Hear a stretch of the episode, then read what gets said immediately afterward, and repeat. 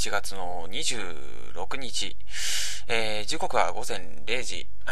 24時をですね、あの、少し回りまして、25分でございますね。回ったところでございます。吉井正臣の脳内ぐるぐるラジオ公開録音開始させていただきます。えー、まず最初にですね、あのー、皆様にね、ちょっとお知らせしたいことがございまして、あのー、先月の半ばからなんですけれども、あの後半頃、先月じゃねえな、あの先々月ですね、9月の半ばから後半頃のお話なんでございますけれども、あのついに、ようやくとうとうですね、あの吉井さんのこのね、独電波放送がですね、あのポッドキャストになりまして、あの、iTunes ストアに、あの、こう、吉井さんのラジオがこう、並べられることになりましてね。あの、ポッドキャストでございますよ。あの、何それって思われるような方がね、ちょっといらっしゃるかもしれないのでね、一応ご説明させていただきますと、あの、iPod に入れて、いつでも放送が聞けるようなラジオ番組とかでして、あのね、元はあの、配信って意味の英単語のブロードキャストと、あの iPod を一緒にして、で、podcast っていう名前になりまして、これは Apple が作った造語なんですけれども、そしてね、あの、そのポッドキャストを並べている、あの、iTunes、iTunes ストアに、あの、吉井さんのこのラジオがね、一緒に並べられるようになったんですよ。あの、吉井さんのね、今までのね、ゴミ放送がね、友達がいないっていうね、あの、吉井さんのね、傷口をね、こう、ナイフでね、ぐりぐり削っている放送がね、こう、皆様にね、お手軽に聞けるようになったわけでございますよ。まあね、あの、正直言っちゃいますとね、あの、申請したらね、よほどの放送じゃない限り誰でも通っちゃうんですよね、あの、ポッドキャストっていうのは。あの、まあ、その、よほどの放送っていうのはもう倫理的に、あの、こんなの絶対おかしいよみたいな、おかしいですよ勝てさんみたいなことをやってる、あの、ラジオ放送が該当するんですけれども、例えばね、あの、ちょっと前になんですけど、すごい悪い意味でね、あの、話題になったね、あの、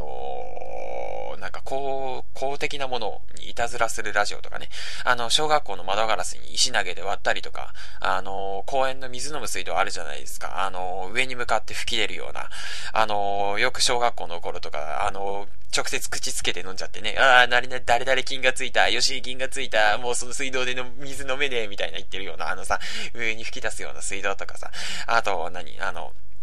親指でさ、こう、吹き出る、吹き出口をさ、こう、塞いじゃってさ、で、なんか思いっきり人に水かけたりとかして遊んだりするような、あの、水飲む以上にそっちで、あの、遊ぶような、なんか水道あるじゃないですか。ああいう水道にさ、あの、石叩きつけて、水、蛇口取ってさ、こう、水吹き出したりとかさ、噴水みたいな感じで。で、ああいうのはね、吉井さん嫌いですね。あの、やはりね、あの、他人の迷惑にする、なることはね、してはいけないんですよ。それでね、ちょっと面白いと思ってしまうのはね、やってる本人だけであってね、聞いてる方はドン引きするします、しますし、うん。で、直接の被害者ってこう迷惑しちゃいますし、やはりね、あのー、他人の迷惑になる放送はね、するべきじゃないんですよ。倫理的にもそうだしね、あの、本当に面白いとは言えないし、ただね、あのー、吉井さんはね、この放送自体が迷惑ですからね、あの、独電波放送してね、他人のお店をぐるぐるさせちゃいますから、吉井さんの放送は。あの、あんまり人のことをとやかくは言えないんですけどね、こうやってこんな深夜にね、あのー、こう、ベラベラベラベラ喋ってるせいで、あの、お隣に対しても失礼というね、もういろんな、あのいろんな方々に迷惑をかけているような、あの、放送なんでございますけれども、あの、むしろあれですよ、あの、吉井さんはね、あの、その辺歩いてるだけで迷惑防止条例とかね、わいせつ物陳列罪に該当しますからね、あの、歩くわいせつ物ですよ、吉井さんは。まあね、あの、お話をね、元に戻しますけれども、あの、とにかく、こう、iTunes に並べられるようになったんですけれども、いやー、もうね、感慨深いですよ。だってあれですよ。あの、吉井さんのね、あの、去年の10月から始めた、このゴミくずラジオがですよ。あの、ちょうど、超一流のポッドキャスターとか、ラジオ DJ のね、あの、例えば伊集院光さんだとか、あの例えば白井里夫さんだとかと、同じ場所に並べられてるわけなんですよ。吉井吉井さんの恥ラジオが。むしろ吉井さんの恥ラジオというよりも恥をですよ、もう略して。あの、吉井さんのチブでございますよ。あの、このラジオを聞くイコール、いわばね、あの、吉井さんのチンコを見せられてるようなもんですからね。吉井さん歩くわいせつ物ですから。そんなね、まあ、汚らしいものを見せつけられてるようなもんなんですよ、リスナーさんは。明らかにね、こうね、あの、置かれてるところにね、場違い感が丸出しでしょ。あの、例えばですよ、あの、皆様がね、あの、銀座の、あの、ザギンジシースのあの、有名な、有名なあの、銀座でですよ。あなんかこう言うと、あの、銀座イコール寿司みたいな感じになりますけどね。いや、いいから、もう、そういうのはいいからね。なんでお前そんなに中途半端なところで話し変えようとすんだよ。だってさ、こう、長々言ってててもさ、あの、結局今の内容的にはさ、例えば銀座でしか言えてないわけなんですよ。つまりですよ、あの、例えば銀座で、そういえば銀座イコール寿司とか言ってるようなもんですよ。もう話のね、最低構成要素はね、あの、気象転結？なのにも関わらずね、あの、キーキー転結、いや、むしろね、あの、キーキーキーキーしかないレベルですけど、本当に。あの、この状況ね、あの、ミステリー小説で考えてみてくださいよ。あの、推理小説のね、気象転結の木の部分と言いますとね、大体まあ事件が発生する部分でございますけれども、わかりやすく言うとね、あの、2時間ドラマなら人が死ぬところですし、あの、銭形平次で言えばね、親分底辺だって言ってる、ああいうのところですよ。あの、吉井さんはね、あの、いろんな意味で底辺なんですけどね、頭の中身も底辺ですし、社会的立場も底辺にいますけどね、いや、いいからもうそうやってうまいこと言ったみたいにドヤ顔するのはね、まあ好き勝手にすればいいけどさ、とりあえず話を進めようよ。あの、話の途中でね、他の話、他の話のね、流れに持っていくのはね、マジやめておけ、本当にもう。あの、話の反省点を上げてる最中に同じ過ちを繰り返すのはもうやめとこうということで、あの、そういうわけですよ。あの、吉井さんはね、あの、存在が底辺ということで、ここはまあ落としておくとして、うん、あの、なんか言ってて悲しくなってきましたけれども、あの、間違ってはいないので、このまま進みますけれども、あのー、とはいえね、あの、次何話すべきなのか、ちょっと、あの、話脱線しすぎて忘れかけているところはありますけれども、なんだっけ？あのー、あの、気象点月の木の部分か。あの、この木の部分しか起こらないわけですからね。警部事件です !A 町で殺人事件です何？って言ってるだけでもう2時間終わるんですよ。あの、タイトルは給料泥棒船越して決まりですよ、本当に。どんだけスローモーションかけてんだって話になりますよ。くー、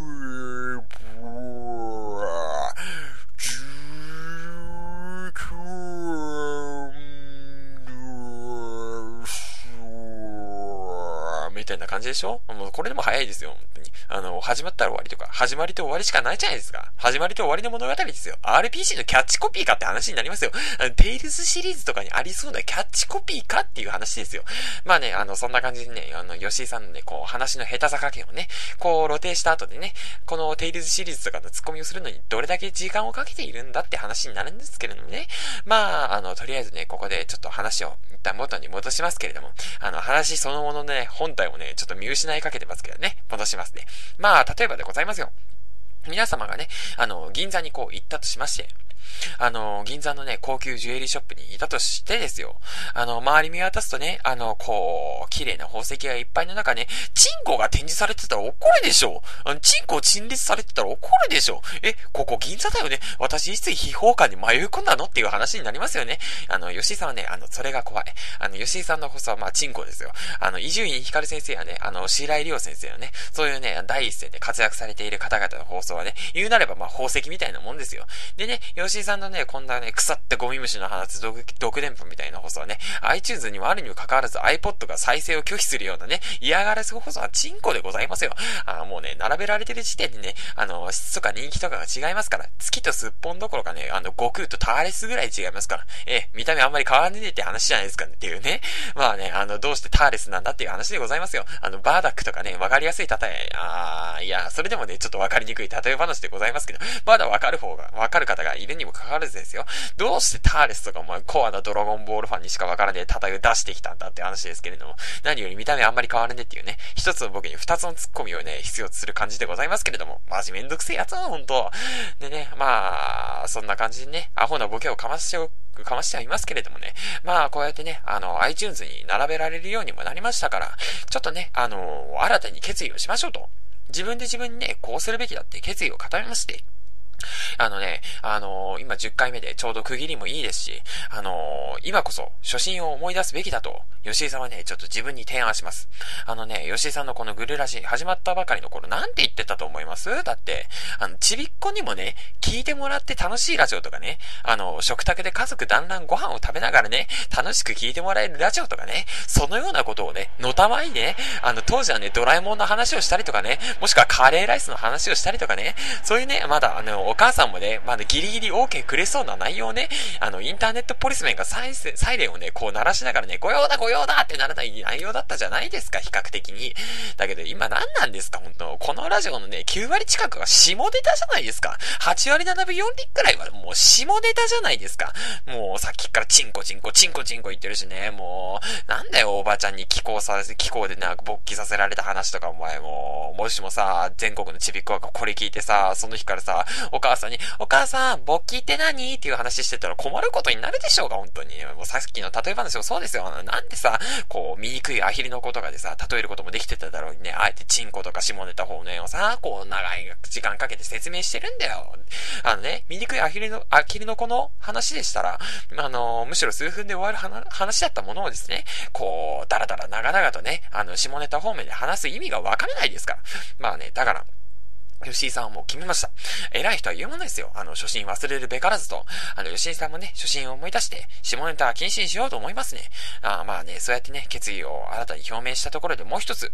お知らせというかね、ちょっと発表することがあるんですけれども、あのー、先ほどね、あの、ポッドキャストのお話をしたと思うんですけれども、あのー、そのポッドキャスター専用のサービスで、あの、ポッドキャストジュースというサービスがあったんですよ。それにもね、吉井さんはね、あの、登録したんですね、9月。そしたらね、なんと、なんとなんと、あのね、その月のね、新人ランキングにね、あの、吉井さんのグルラジが一番に輝くという、こう、栄誉をいただきました。拍手あ自分一人でやってるとね、なんかすごい悲しくなってきますけれども。あのー、この新人ランキングというのはですね、あのー、その月の登録した人限定で、で、最もポッドキャストの登録が多い人が選ばれるというような、まあ、いわば新人王みたいなもんですよ。それにね、吉井さんのこのグルラジが選ばれまして、どうしちゃったのさ、グルラジ。そんなキャラじゃないでしょ。あの、いつものグルラジだったらね、こう、皆様がね、こう、日の当たるところを目指して、あのー、頑張ってる中ね、キノコが栽培できそうなね、あの、薄暗くて狭くてね、湿気の多い部屋の隅っことかでね、右手と左手で、じゃんけんをし続けてるような、ずっと自分の右手と左手でじゃんけんをし続けてるような、そんなね、あの、雰囲気重くて暗いラジオでしょ？なんでそんな頑張っちゃってんのさ？いやまあね、あの、そんなこと言いながらね、内心ガチで嬉しがってるんですけどね、吉井さん。だって始めるときはね、一人でも聞いてくれてたら嬉しいラジオ放送がですよ。一番に選ばれるなんて、光栄の至りでございますよ。まあ種明かししてしまいますと、あの、9月度のポッドキャストジュースの登録者数がね、もう3人しかいなかったというのが理由の一つではあるんですけれどもね、あの、それにしたってね、嬉しいものでございますよ。あの、応援もしくはね、吉井さんのね、このクズ具合をね、こう、せせらーって、あの、世の中にはこんなゴミ虫がいるんだということを知ってね、あの、皆様がね、あの、下を見て安心するためにも、あの、吉井さんのラジオを登録していただいている、あの、大多数の方々、むしろこちらの方が大多数、むしろこちらの方しかいないというレベルだと思いますけれども、あのそういう大多数の方々にもね、あの、一人一人ね、こう、感謝を述べたい気持ちでございますよ。でね、あのー、皆様のおかげでね、このグルラジというものはありますから、更新ね、グルラジを続けていられるのもね、あの、皆様のおかげでございますからね。ただね、あのー、一つ気になることがあるんですよね。あのー、これはあまり皆様にはね、ちょっと関係ない話になるんですけれどもね、あのそのね、あの、ポッドキャストジュースって、あの、ログ内にね、こう、バナーとか貼れるんですよ。あの、吉井さんのラジオもね、あの、シーサーブログっていうブログにね、アップされていまして、もしかしたら吉井さんのね、ブログ内にね、そういうバナー貼られてるの見たことあるよって方も、もしかしたらいらっしゃるかもしれませんけれども、あのー、このね、RSS のタグと、あの、番組の登録者数と、あのー、現在何位くらいか、今、全体の、全体の中で何位ぐらいに、このポッドキャストは登録されて、ポール、ポッドキャストの登録者数が、だいたい何位ぐらいなのかとか、表示されたバナーなんでございますけれども、皆様はちょっと見たことありますかね？でもですよ、あのー、今の吉井さんのブログ内にあるブログパーツの中にはね、一切そのようなものないじゃないですか。見たらわかりますけれども。あのー、察しのいい方はね、すでに気づいているかもしれませんけどね。あのー、実はですね、そのサービスね、すでにね、終了しちゃってるんですよね。あの、先ほど吉井さんは9月度に登録したって言ったと思いますけれども、その9月末をもってサービス終了っていうね、何なのこのものすごいタイミングの悪さ。いやもうね、むしろタイミング素晴らしいと思いますよ。あの、きっとあれですよね。あのー、吉井さんがね、ポッドキャストジュースにこう登録したことを上の人が知ってね、うわー、よし、登録しやがった。うわー、やばい、これサーバーマジただれるわ、お前。マジ各方面からお前謝罪と賠償を求める抗議文出てくるよ、お前。最悪だよ、お前。こんなのもらうくらいならこのサービスやめよう。養子来たからやめるわ、みたいになったんでしょうね。まあだからね、吉井さんたる登録したその月にね、サービス終了になったんでしょうね。まあ最低だよ、本当に。何が最低っていうね。あの、吉井さんのね、勝手な思い込みでね、こう、ネガティブキャンペーンしてる吉井さん本人ね。あの、違うからね、ちゃんと前々から告知ありましたからね。あの、ポッドキャストってやっぱり、こう、なんか一大メディアというか大きなメディアになりつつあるんですけれども、あの、皆さん受け手側に回ってしまうんですって。あの、やっぱりラジオは聞くものであって、あの、自分から放送するものではないというような方々が多いんだそうでね。あの、だから新規参入で、こう、ラジオを始める人がいないらしくて、採算が合わなくなるんですって。だからね、あの、サービス終了なんだって書いてありましたから、吉井さんが登録する前にはおそらく書いてありましたから、またこうやってね、吉井さんのね、汚らしい部分をね、見せつけられたわけですから、これでまた登録していく、減って、登録してる人を減っていくよ、どんどん。こんなこすいやつなんてクソくらいみたいな感じでね、皆様からね、こう、呆れを頂戴することになりますよ。そんな感じでね、いよいよね、あのー、聞いているリスナーさんに対するネガティブキャンペーンになってきているので、あのー、そろそろね、あのー、感謝の気持ちが薄れて、お前ネガティブキャンペーンすること何様のつもりだというね、あのー、感じになってきているので、あの、そろそろね、タイトルコールを参りばい参りたいと思いますよ。というかね、あのリスナーのネガティブキャンペーンするラジオ DJ とかどんだけふてぶてしいんだって話になりますよね。あの、リスナー愛の感謝はどこに行ったという話ですよね。数分前の自分の言動を自ら裏切る感じですよ。そしてね、最終的に自分のネガティブキャンペーンになってきたというところで、タイトルコール参りましょう。一斉のせでいきますよ。一斉のせ。吉井正臣の脳内ぐるぐるラジオ。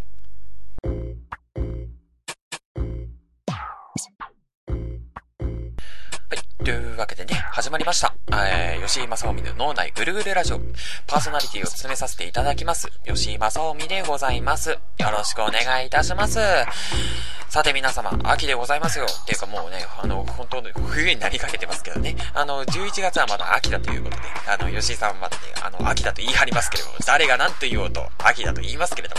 も、もうね、あのー、すっかり涼しくなってしまってね、あの、アホみたいに暑かった夏というものは何だったのかと、あなたは、あの、あなたはね、あの、一時、一時付き合う前だけ私を熱くして、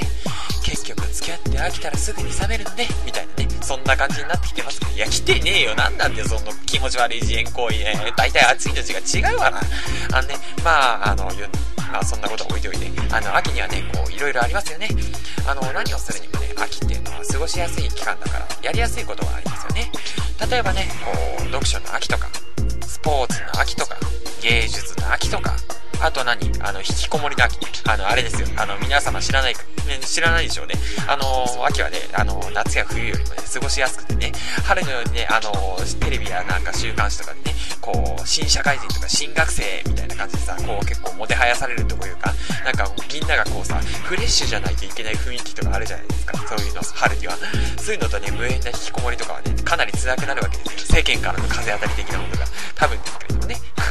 あの、やったことないので分かんないですけど。あの、夏、夏と暑さの部分で辛くて、で、あの、夏はね、あの、こう、暑さの部分辛くて、で、春はもう精神的に辛くなって、冬は寒さと、あの、クリスマスとかが、あの、元旦とかの、あの、精神的にもダブルパンチで辛くなるので、あの、秋が一番、あの、引きこもりには楽なんですよね。あの、適当に出任せ言ってたら意外にも当てはまるんだ、これ。で、あのね、あの、思えばね、これ全部繋がってますよね。あの、引きこもりしてね、あの、読書という名目で漫画とかラノベとかを読んで、ライトノベルとかを読みまして、ジュブナイル小説ですよ。あのー、芸術名目でね、イラストとか描きまして、で、スポーツという名目でね、あの、ゲームの中でスポーツやって、パープロとかね、あの、ウイイレとかやっつまり秋には、秋とはね、あの、引きおた、引きこもりにね、オタクの季節だったんだよ。な、なんだって？みたいにね、茶碗を演じておきまして、話が進みますけれども、あの、こういうさ、あの、いろいろな秋があるわけですけど、どうしてなんでしょうね、あの、テレビとかだとさ、あの、食欲の秋だって、こう、やたらと取り上げられませんかね？あ、あちょっとあの話それちゃいますけど、あんまりコメントしてないかもですけど、聞いてくれてるからね、聞いてるからにゃーということで、ありがとうございます。こうね、聞いていただける人がいるとね、こう、やる気が出てくるというか、あの、頑張る気持ちが湧いてくるというか、そのくせ更新速度が遅いっていうね、まあね、そんなことは余談なんですけど、まあ置いといて、あの、こう、まあ話戻りますけど、あの、食欲の秋だけ、こう、取り上げられること多いですよね。こう、テレビとかでもさ、食欲の秋ですね、みたいなこと言われたりとか、多々あるじゃないですか。何ですかあれ？あの、芸術とか、あの、読書、読書とかね、芸術とかね、スポーツとかね、ディスってんのかこの野郎というね、あの、こうね、飯ばかり持ち上げられるね、今の現状というものがね、非常に気に食わないわけですよ。吉井さんにはね。大体ね、あのー、食欲の秋とか言ってね、バクバク食べてるような人間はですね、あの、一年中、いつだってね、バクバク食べてるような人間なんですよ。なんなの？お前の秋は365日なのかと。毎日が秋なのかと。そんなツッコミをしたくてね、こう、うずうずしておりますよ。秋なんだからね、あのーダイエット失敗した言い訳なんかならないんですよ。秋なんか、秋だからなんていうのはね。あの、そのことを心得て皆様ね、ダイエットなさ、あの、ダイエットなさっている皆様には、あの、頑張ってほしいのですけれども。まあ、そんなこんなで、こう、秋でございますよ。なんだかんだと言いましてもね、秋というものは過ごしやすいですし、何をするにもね、こう、やりやすい時期ではあると、吉井さんは思うわけでございますよ。だからなのかわからないんですけれどもね、あの、学生の皆様はね、こう、学校行事が多い。あの、最近の学校はね、あの、春に体育祭やりますから、体育祭に関しましては、あの、最初の放送で、あの、お話ししましたし、あの、一人チェスやるっていう、あの、今の学校はですね、大体秋にはね、文化祭ですよね。で、吉井さんのあの、文化祭の歴史は、あの、まだ語ったことなかったかなと思いましてね、だからこそ、そろそろちょっと語ってもいい頃なんじゃないかなって思いまして、そろそろね、あの、吉井さんのね、あのー、人生、この高校の中でのね、一番のトラウマであるね、あの、文化祭というね、この、ほじくっても、いや、あの、いい頃かなと思いまして、あの、基本的にはね、トラウマでしかないですから、文化祭というものは、吉井さんの中でもね、なんだってね、あの、高校卒業してね、2年経ちました。現在でもですよ、未だに心の傷としてね、なお残り続けてるわけですからね、これがね、まだゲームとかだったらね、あのーなんかね、まだなんかね、あの、文化祭からね、こう、なんか、ヒロインとの恋愛が生まれたりとかしてね、綺麗な思い出になるんでしょうけれども、あの、吉井さんのこの文化祭がですよ、そんなみんなが憧れ青春にね、なるはずがないわけじゃないですか。おっぱいちらっということで、あのこんにちは、こいや、こんばんはか、あいらっしゃいませということで、あの、ゆっくり聞いていってくださいね。あの、話も戻りますけれども、あの、そんなね、あの、みんなが憧れる青春になるはずがないわけでして、あのまずですよ、吉井さんのね、あの、1、2年生の頃の文化祭はね、まあ、あの、お察しの通りね、ゲームですよ。あの、1年生の頃は喫茶店をこうやりまして、でね、吉井さんはね、あの、その喫茶店の中で、あの、ジャムドラというね、あの、ジャムを中に挟むドラ焼き、あの、ドラ焼きのあんこの代わりに、あの、ジャムを挟んだっていうドラ焼きを作りまして、まあ、それを販売していたわけなんですけどね、それがね、びっくりするほどね、不評でして、あの、ま、売れないのな。で、そのジャムドラをね、あの、売れ残りのジャムドラを、こう、あの、腐ったらもったいないからということで、もしゃもしゃと食べながらね、ずーっとゲームをし続けるというね、イヤホンしてまでゲームの世界に入り浸ってましたからね。ちなみにやっていたのは、あの、連合 VS ザクトっていうね、あの、ガンダムのゲームなんですけれども。あのー、そしてね、2年目。あのー、2年目はね、うん、クラスの演劇をやっておりまして、さすがにね、あのー、演劇といっても、あの、役がね、クラス全員分とかあるわけではないので、あのー、なんかよくある学学芸会のさ、草役とか、木役みたいな感じのさ、そういうさ、あのー、そういう役がなかったので、本当に人間だけのところだったので、で、なんかよくわかんないけどさ、何あれ、あの、デスノートと、あと何、白雪姫のコラボとかいう、なんかね、どこに向かいたいんだお前たちは、みたいな、ああの、そういう、なんかよくわかんないような、あの、劇をやっておりまして、あのさすがにね、あの、そういう役、あの、なんか死神役とかいろいろありましたけれども、あの、小人役とかあったんですけど、さすがにね、あの、クラス41人だったんですけれども、あの、1クラス全員分41個あるわけではないので、役がない人間でもね、あの、全員こう、仕事を作るために、あの、照明役とかさ、音楽役とか音響ですね、あの、大道具作りとかをね、あの、かなりの人数でね、こう割り振る予定になってたんですよね。でね、ですからね、あの、クラスの出し物よりも、あの、高野菜のね、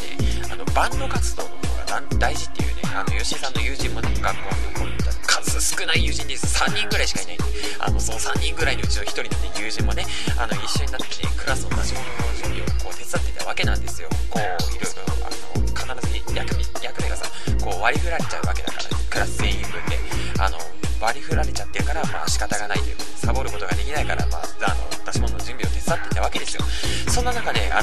生、さんに、あの、クラスで割り振られた役割なんですけどね、これがね、またね、本当にびっくりすることにね、ないんですよ。あの、文字通り、なんもないんですよ。あのね、あの、大道具作り、大道具作りとかさ、余るほど人数いて仕事がないとか、あの、そういうわけではなくてね、本当に何もないの。あの、役割決めの時にね、あの、黒板に吉井さんの名前だけがないんですよ。吉井さんの名前だ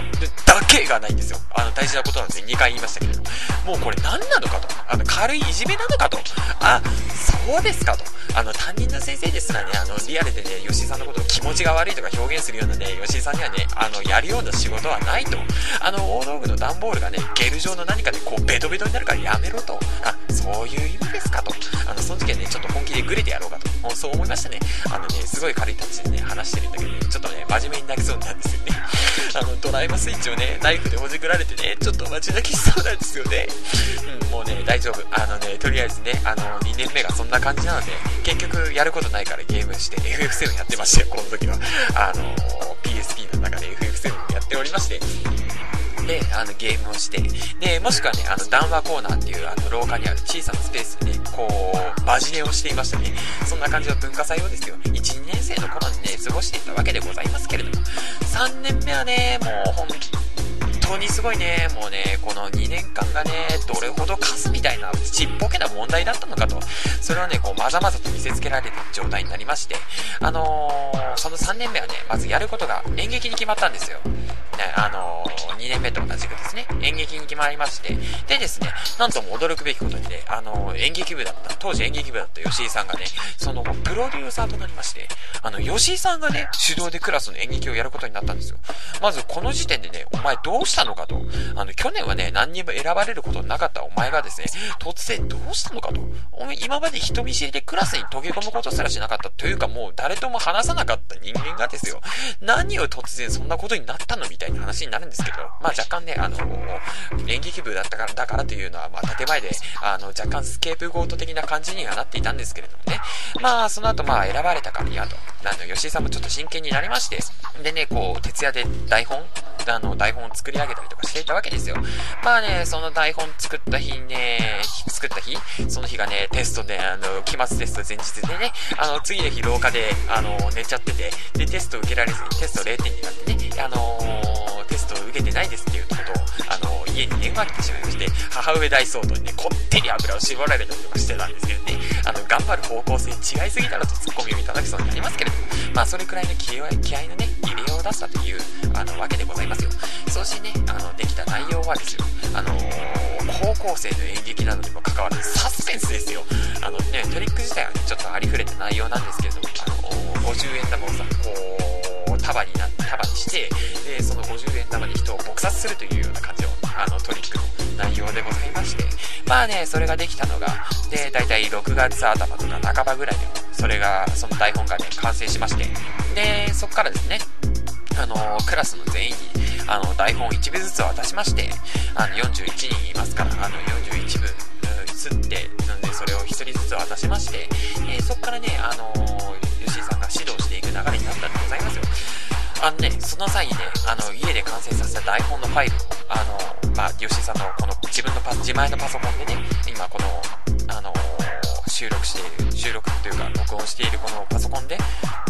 あの、台本のファイルを完成させたんですけれども、それをね、ちょっと持っていくのにね、あの、吉井さん、USB のメモリとか、あの、吉井さん持ってなかったんでね、あの、吉井さんのね、普段使用しているポータブル外付けハードディスク、すごいちっちゃいものですから、あのあんまり、あの